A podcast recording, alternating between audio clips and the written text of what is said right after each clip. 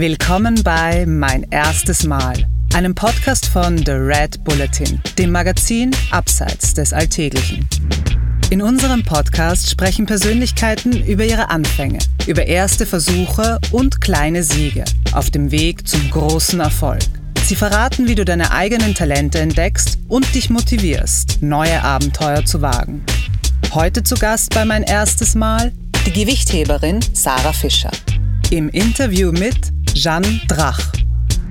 Ich glaube, wenn dein Mindset einfach richtig ist, bist du in so vielen anderen Lagen stärker. Nur stark sein ist für mich nicht einfach nur so, sag ich mal, Muskeln haben. Für mich ist stark sein viel mehr wert, wenn du im Kopf stark bist. Das ist Sarah Fischer. Die 23-Jährige ist die stärkste Frau Österreichs und das, seitdem sie zwölf Jahre alt ist. Sie stammt aus einer Gewichtheberfamilie. Ihr Vater trainiert sie schon seit Beginn ihrer sportlichen Karriere. Sie stemmt täglich zwölf Tonnen und das lohnt sich.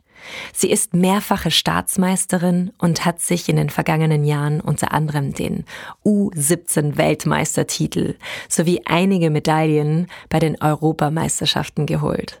Im Interview erzählt Sarah, warum sie sich gegen Mannschaftssport entschieden hat, wie sie in der Vergangenheit Schule und Training kombiniert hat und warum sie bereit war, für ihr größtes Ziel, die Olympischen Spiele, alles zu opfern.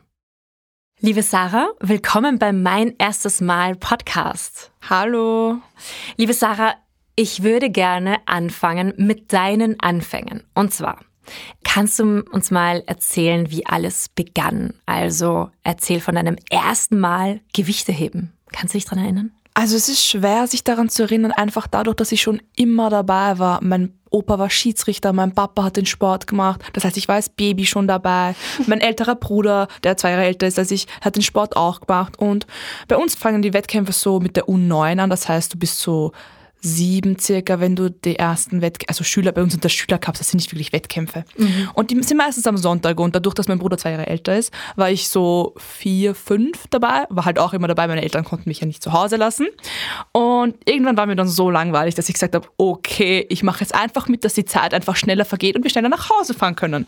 Und dann war es dann ab einem gewissen Zeitpunkt so, dass ich schon außer Konkurrenz die anderen Mädels geschlagen habe, aber ich durfte nicht mitmachen, weil ich zu jung war. Da musste ich noch so zwei Jahre oder so warten warten, bis dann wirklich so weit war, dass ich mitmachen durfte.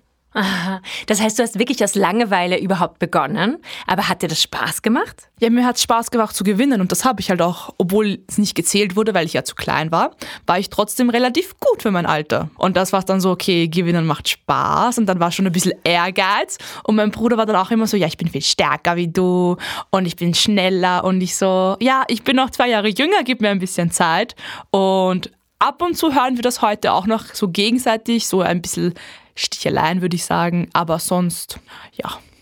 Aber das heißt, bist du jetzt eigentlich stärker als dein Bruder? Nein, auf keinen okay. Fall. Also er macht es auch noch immer. Ja, ja. okay. Und ähm, eben, du hast es gerade gesagt, du bist in eine Gewichtheberfamilie hineingeboren. Wie war es für dich, da mitzumachen? War das wirklich ein Ansporn, eben besser zu werden als dein Bruder oder was war so der Ansporn? Also die Schülercups habe ich meistens so mitgemacht wegen meinem Bruder auch und weil mir halt einfach nur langweilig war. Aber ich habe ich hab nicht gleich mit Gewichtheben begonnen. Also ich habe angefangen mit Sportakrobatik, einfach für die Körperhaltung, damit man weiß, welche Muskeln man wo anspannen muss. Was finde ich ist für egal welchen Sport du später machst, das ist unglaublich wichtig. Dann habe ich auch fünf Jahre Handball gespielt bei uns beim UHK Krems. Aber da war es dann so, dass wir manchmal verloren haben, obwohl meine Leistung gut war. Und dann war ich so, okay, ich will keinen Sport machen, wo wenn meine Leistung gut ist, wir dann vielleicht trotzdem verlieren, weil die Leistung von den anderen vielleicht nicht so gut ist. Deswegen habe ich mich dann gegen den Mannschaftssport entschlossen, einfach weil ich für meine Leistung selber verantwortlich sein wollte. Wenn ich schlecht war, dann habe ich halt nicht gewonnen. Und wenn ich gut war, dann habe ich mir den Sieg auch verdient. Mhm. Wegen mir. Ja, verstehe. Und wie war das, deinen Vater als Trainer zu haben? Also vor allem in diesen Jahren, wo du eigentlich als Jugendliche vielleicht auch rebellieren willst gegen deinen Papa. Wie war dieses Verhältnis? Trainer, Papa? Und du? Also mega schwierig. Vor allem mein Papa okay. und ich, wir sind komplett identisch. Also wir denken gleich und bei uns sind wir sind beide extrem stur. Und wir können nicht zugeben, auch wenn wir wissen, dass der andere recht hat, fällt es uns manchmal sehr schwer, das zuzugeben. Deswegen war es dann so, es hat sicher zwei, drei Jahre gedauert, bis wir das so abklären konnten. Hey, in der Halle bist du mein Trainer, da hört sich jetzt wahrscheinlich ein bisschen blöd an, aber da geht es dich auch nichts an, ob ich jetzt gut in der Schule bin oder nicht. Mhm. In der hm. Halle bist du mein Trainer und zu Hause bist du mein Papa. Weil es war dann so, zum Beispiel, wenn ich schlecht trainiert habe, ist dann so kommen, ja, und in der Schule bist du auch schlecht, hast einen Vierer geschrieben in Mathe oder so. Und dann umgekehrt das Gleiche. Jetzt mhm. bist du in der Schule schlecht, das Training läuft auch nicht. So quasi, was machst du überhaupt richtig? Deswegen war es dann so, wo, wir, wo ich dann gesagt habe, entweder wir kriegen das hin oder wir lassen es. Und die Mama war halt dann auch immer so dazwischen, so, ich habe ihr meine, meine richtige Geschichte erzählt und der Papa hat seine Weise erzählt. Und dann war es dann so, sie war dann immer so, wir haben dann beim Esstisch immer nicht gestritten, aber schon diskutiert. Und dann war es so, beim Essen wird nicht mehr über Gewichtheben geredet, hat meine Mama dann irgendwann gesagt. Die Regel ist mittlerweile wieder gefallen, das ist mittlerweile alles gut. Aber damals war es wirklich so, dass wir zu Hause kaum, also beim Essen zumindest nicht über das Gewichtheben geredet haben, weil das ist meistens im Streit geendet. Weil wir einfach, wir sind einfach zu gleich. Und das ist manchmal sehr schwierig, wenn zwei so starke Charaktere so gleich sind. Und ähm, apropos strikte, strikter Umgang, ähm, beim Gewichtheben geht es ja auch um strikte Ernährung und hartes Training. Also was macht das mit einem Teenager, quasi so, so strikt aufzuwachsen oder so vielleicht ein striktes Verhältnis zu deinem Körper zu haben? Also strikt war es am Anfang gar nicht. Ah. 2013, wie ich zur Europameisterschaft gefahren, zur 15 Europameisterschaft und da war ich zwölf. Und dort habe ich keine Medaille gemacht, aus dem Grund, dass ich fünf Decker zu schwer war. Damals gab es die Regel noch. Also die Gewichtsklasse ging bis 58 Kilo, ich hatte 57, 95 und die dritte, ich wurde vierte und die dritte hatte 57, 90. Also da war es dann so, ich war zwölf Jahre alt, also für, für mich war das unverständlich, wie ich also ich habe die Medaille verloren wegen fünf Decker. Was sind fünf Decker? Das ist ja im Prinzip gar nichts. Und ich habe danach wirklich entschlossen für mich selber, dass wenn ich es mache, es professionell mache und so professionell wie möglich durchziehe bis zu meinen ersten Olympischen Spielen, wann auch immer die sein werden. Und deswegen war es dann für mich nicht so, dass ich das Gefühl hatte, es wird mir von irgendwem verboten. Weil es war für mich so, hey, ich mache das, ich ziehe das durch, bis mein Ziel vor der Tür steht. Mhm. Deswegen war es nie so, dass ich das Gefühl hatte, ich muss das jetzt machen und ich will das gar nicht mehr. Nein, ich habe gewusst, jeden einzelnen Tag, auch wenn es manchmal unglaublich schwer war, wenn ich manchmal zu Hause sitze und wusste, meine Freunde sind fort oder sind gemeinsam in Urlaub oder egal was. Ich wusste am Ende des Tages wofür und es hat sich Gott sei Dank ausgezahlt. Wow, das ist schon sehr weise für eine Teenagerin so zu denken, oder? So diszipliniert zu sein. Ja, also ich kann natürlich nicht sagen, das wäre eine Lüge, wenn ich sagen würde, ich war immer 100% diszipliniert und habe mich immer 100% an alles gehalten, aber das ist, glaube ich, menschlich, das geht, glaube ich, gar nicht. Aber es war halt immer so, mein Ziel war einfach die Olympischen Spiele und mir war bewusst selber, dass ich alles dafür opfer. Alles. Mhm. Krass. Okay, aber zu den Olympischen Spielen kommen wir noch. Davor würde ich gerne über deinen ersten großen Titel sprechen. Und zwar, was war das denn für ein Gefühl, das erste Mal einen EM-Titel zu bekommen? zu gewinnen? Also ich war, das war 2015, ich war 14 Jahre alt. Deswegen, das ist auch schwierig. Einfach dadurch, ich habe halt gewonnen, aber ich glaube, mit 14 realisiert man das gar nicht, was man da jetzt eigentlich gewonnen hat. Mhm. Also es hat, glaube ich, sicher eine Woche oder zwei Wochen gedauert, bis ich eigentlich realisiert habe, hey, ich habe die U15 EM gewonnen. Das hat es bei uns, also es war die erste Medaille was eine Frau jemals gemacht hat. Also das Krass. in Österreich, also das war, ja. das war wirklich Europameisterin. Ja, das war wirklich. Also ich kann sogar heute noch nicht. Also ich glaube, irgendwann verdrängt man das so ein bisschen, weil es ist, also das hört sich jetzt wahrscheinlich ein bisschen arrogant an, aber es ist dann so viel geworden, dass du dann irgendwann vergisst die Emotionen, die du bei dem einzelnen Wettkampf gespürt hast. Aber es bis zu dem Titel gekommen ist, war es bei mir auch so, ich musste fünf Kilo abnehmen weil mein Trainer, also mein Papa und ich, haben sich dazu entschlossen, dass wir in die untere Gewichtsklasse gehen, weil es einfach leichter gewesen ist, dort eine Medaille zu holen. Da war gar nie von Gold oder so die Rede. Es war einfach leichter, eine Medaille irgendwo mitzunehmen.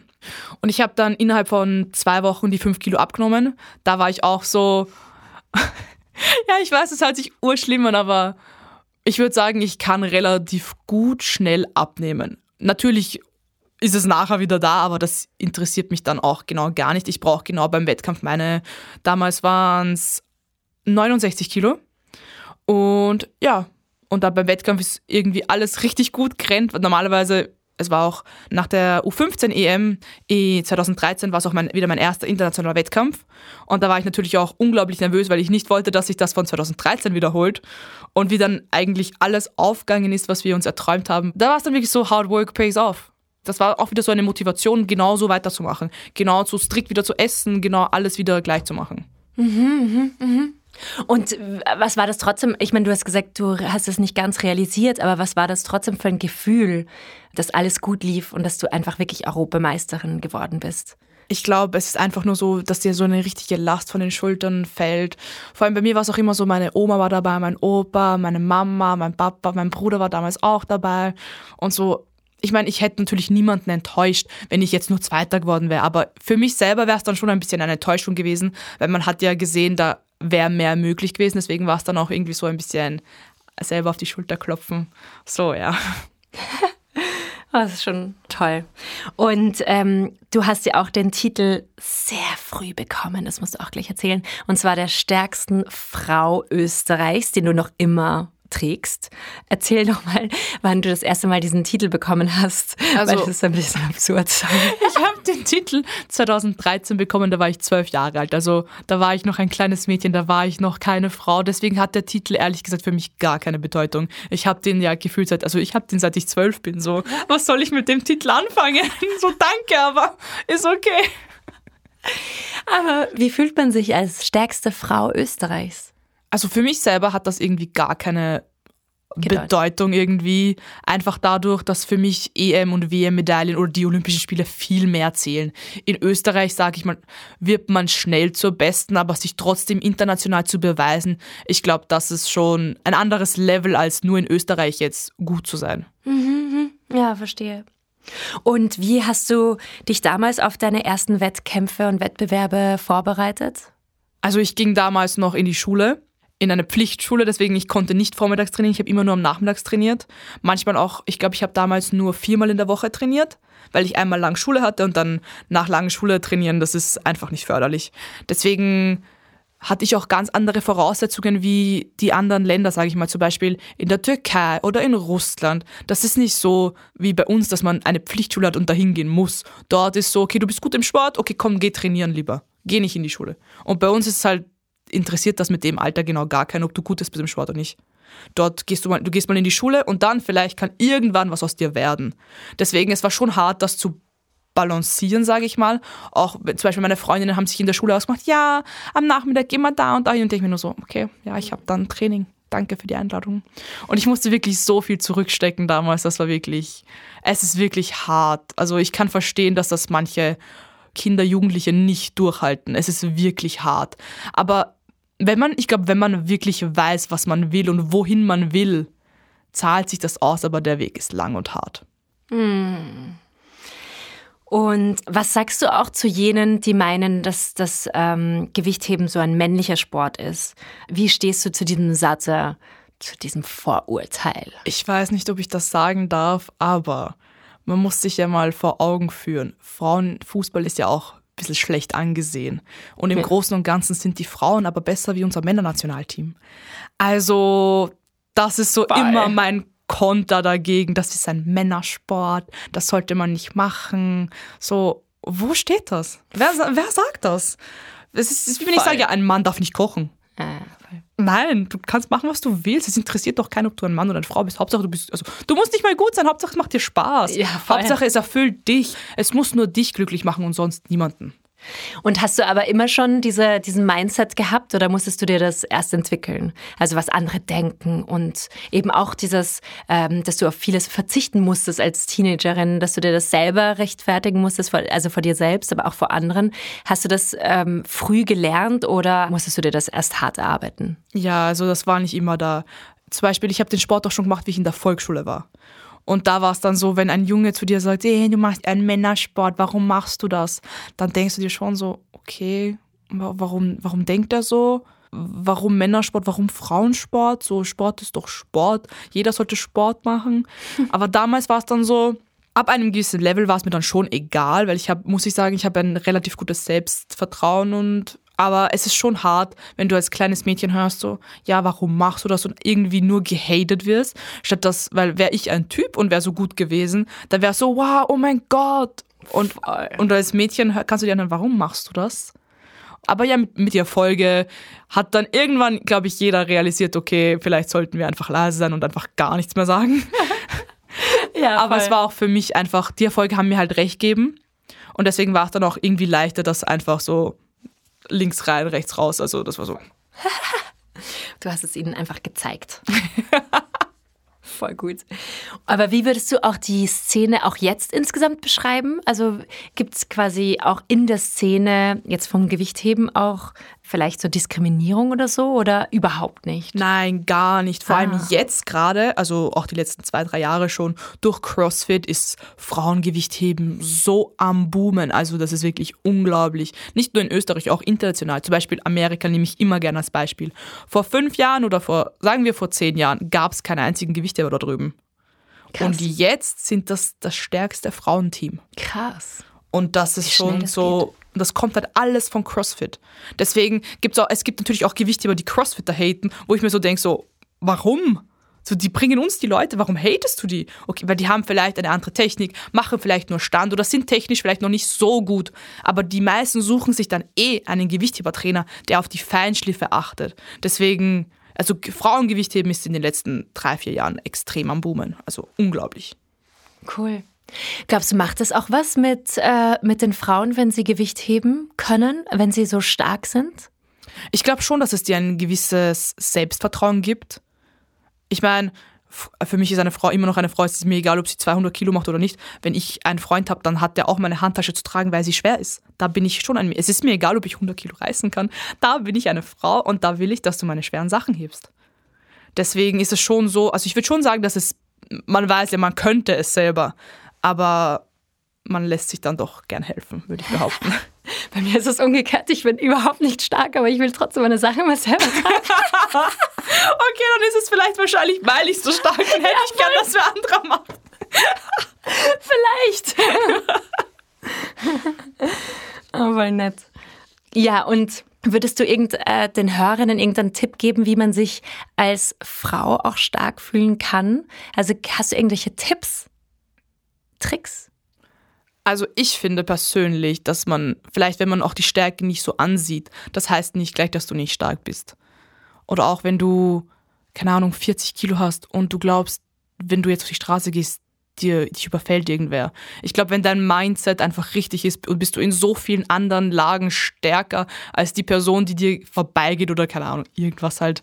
Also nur stark sein ist für mich nicht einfach nur so, sag ich mal, Muskeln haben. Für mich ist stark sein viel mehr wert, wenn du im Kopf stark bist. Das ist für mich hundertmal mehr wert, wie wenn ich jetzt 200 Kilo Kniebeugen mache. Ja, voll. Ja, und apropos im Kopf stark sein. Also es geht ja im Leben nicht nur um äh, eben schöne äh, Dinge und Erfolge. Leider ist das Leben, äh, hat das Leben mehr äh, in sich als nur schöne Momente. Wie gehst du selbst mit großen Rückschlägen um und wann war das erste Mal, dass solche Rückschläge in dein Leben getreten sind und wie hast du da reagiert? Also ich glaube, den ersten Rückschlag muss ich wirklich sagen, den hatte ich erst 2021. Ich hatte einen Autounfall im Februar, nein, sorry, im Jänner hatte ich den Autounfall und einen Monat später ist mein Opa gestorben das war dann für mich so, wo ich gesagt habe, vor allem mein Opa, der war mit mir immer in der Halle. Mhm. Also der hat mein Papa und mein Bruder und mich zum Gewichtheben gebracht. Und der oh. war bei jedem Training da und dann war es am Anfang schon so, ich konnte gar nicht in die Halle gehen. Ich konnte nicht runtergehen und einfach ihn da nicht sitzen sehen. Ja. Das war so schlimm für mich. Und ich hatte dann im Mai Europameisterschaft und ich war dann wirklich so weit, dass ich sage, ich kann nicht starten, es geht einfach nicht. Dann mit dem Autounfall, ich hatte auch noch Uhr die Probleme, die Hand über meinen Kopf zu halten wegen dem Gurt. Ich hatte ein, das mein Brustbein war leicht geprellt. Das oh. war das kleinste Übel, ja. sage ich mal, aber es war trotzdem dann noch ein Stückchen dazu, was dann das Ganze dazu geführt hat, dass ich gesagt ich kann nicht starten. Es geht einfach nicht. Und mein Papa und ich haben sich dann hingesetzt und gesagt so, hey, du musst nicht. Aber glaubst du wirklich, dass der Opa wollen hätte, dass du nicht weitermachst?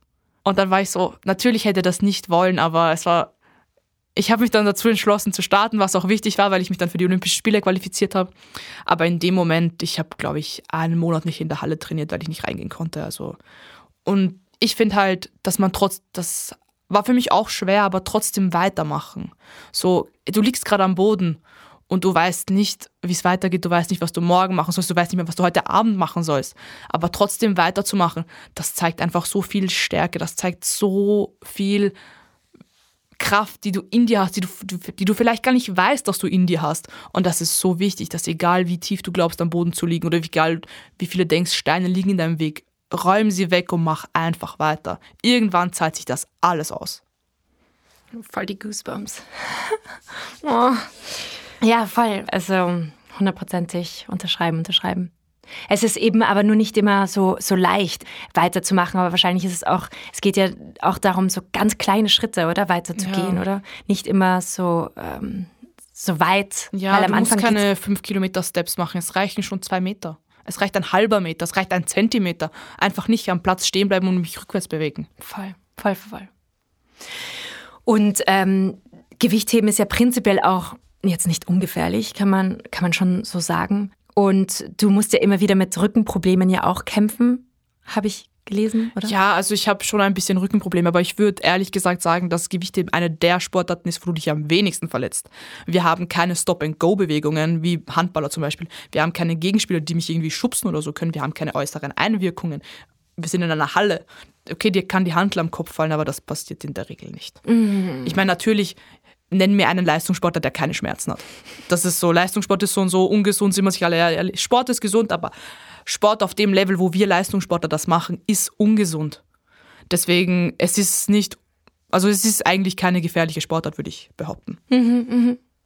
Und ist es aber trotzdem so, dass du immer wieder auf deinen Körper achtest, also schaust, wo sind deine Grenzen und äh, oder anders gefragt, wie schaffst du es trotzdem auf deinen Körper zu achten, weil es sind ja schon ständig äh, Grenzen gehen mit dem Körper. Du willst ja immer mehr und mehr schaffen. Nein, also ich finde, das lernt man zum Beispiel wirklich mit der Zeit. Ich habe das voll gelernt. Wenn ich so meinen Körper so spüre, okay, da zwickt es jetzt gerade ein bisschen, dann weiß ich, okay, stopp. Wir machen jetzt was anderes. Ich gehe dann zur Physio, dies, das. Also ich gehe dreimal in der Woche Physio. Das ist wirklich für mich extrem wichtig, auch wenn ich vielleicht keine Schmerzen habe. Es ist besser vorzubeugen, als dann, wenn es zu spät ist. Mhm. Aber ja, ich glaube, lernen auf seinen Körper zu hören, das kann man nicht von, von jetzt sofort. Wow, jetzt geht's. Das dauert. Vielleicht macht man einmal zu viel Pause, einmal zu wenig.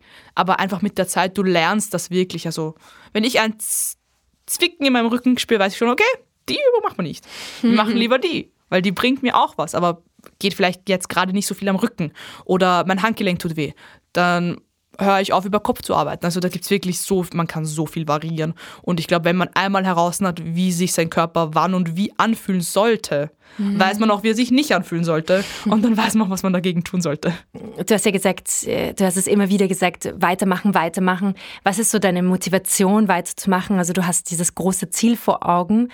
Ist es das, was dir hilft, weiterzumachen? Oder was sind so deine Strategien? Wo schöpfst du diese Kraft, diese Energie, auch wenn es mal schwierig ist, einfach weitermachen, weitermachen? Ich finde, es ist immer wichtig, sich ein Ziel vor Augen zu halten. Und auch wenn du glaubst, du hast gerade kein Ziel. Es muss kein Ziel sein, das vier Jahre weg ist. Nimm ein Ziel, was in drei Monaten ist. Was, nimm ein Ziel, was nächste Woche ist. Das reicht. Du hast vielleicht ein großes Ziel. Aber auf den Weg würde ich mir immer viele kleine Ziele stecken und dann immer ein Hackerl drunter machen. Und ich glaube, wenn du, ich bin so ein Mensch, wenn ich eine To-Do-Liste habe und das erste Hackerl setzt, bin ich umso motivierter fürs nächste Hackerl. Weil dann bin ich so drinnen, so, yeah, ich habe schon eins geschafft, jetzt kommt das nächste. Und ich glaube, das ist auch extrem wichtig, wenn du, weil klar, weitermachen, weitermachen, das hörst du am Tag 150 Mal. Deswegen mach, such dir ein großes Ziel und mach dann aber kleine Baby-Steps. Ja, voll gut. Apropos große Ziele. Du hast mal gesagt, das Highlight deiner Karriere war Tokio 2020. Und zwar das erste Mal Olympia. Magst du erzählen, was da genau passiert ist und warum das dein Highlight war? Also, ich glaube, mein, also mein Ziel war das schon, keine Ahnung, als ich 13 oder so war.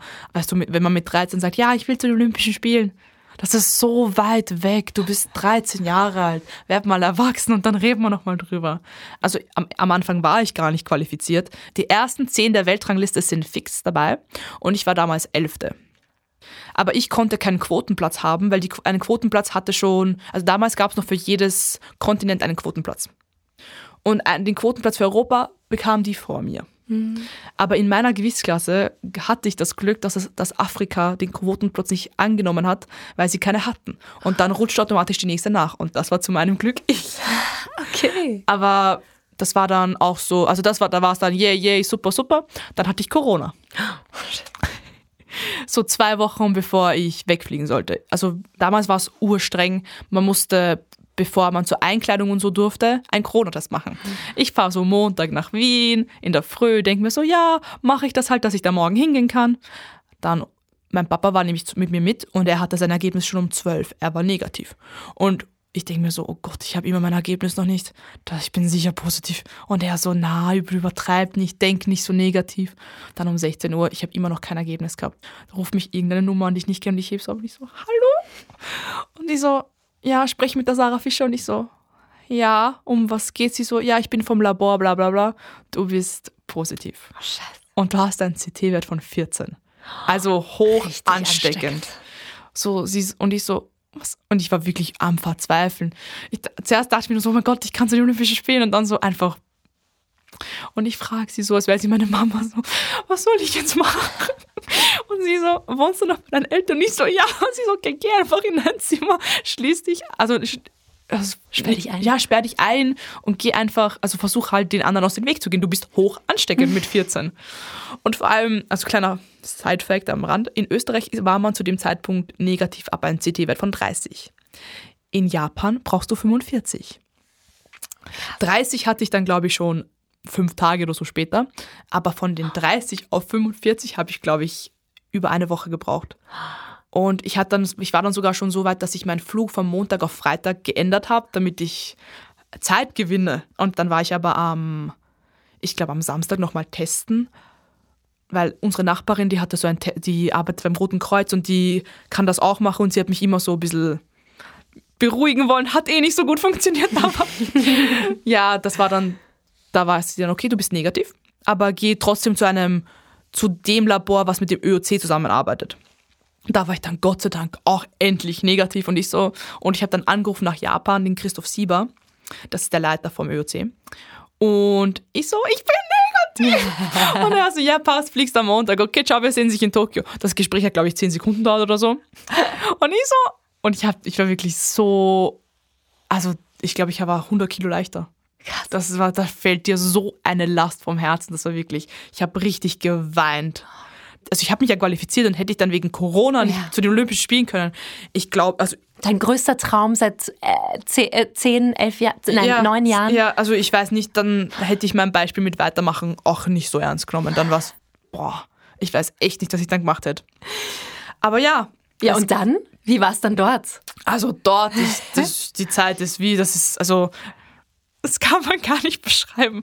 Also du stehst einfach im, olympischen Dorf und siehst dort lauter wirklich Stars, Sportstars um und rennen. Ich habe mit Djokovic ein Foto gemacht. Also das ist so abgrundtief das Beste, was mir jemals im Leben passiert ist.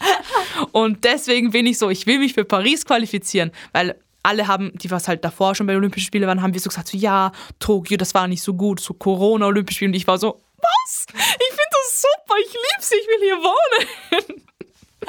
Und deswegen will ich, sage ich jetzt mal auch, richtig, richtige Olympische Spiele erleben, ohne Corona, ohne rausgehen. Zum Beispiel meine Mama konnte gar nicht mitkommen nach Japan, weil man, jeder durfte nur einen Betreuer, das war mein Papa.